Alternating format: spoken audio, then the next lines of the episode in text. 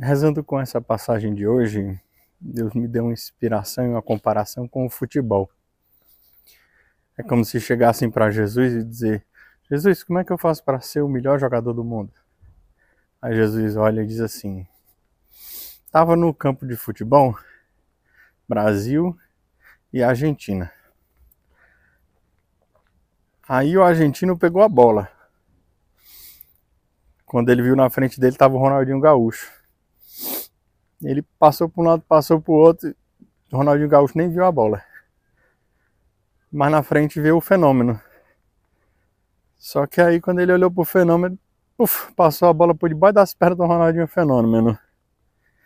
Continuou correndo. Tava o Tafarel no gol. O Tafarel não viu nem a cor da bola.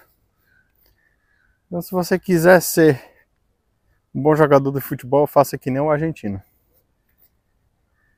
Eu acho que essa comparação é bem interessante porque, né, lógico, eu estou fazendo uma comparação esdrúxula, mas é como se fosse a rivalidade no futebol de Brasil e Argentina e Jesus está dizendo como é que o time adversário joga melhor do que a gente como é que os nossos melhores jogadores não foram nem páreos para parar o jogador adversário que era argentino.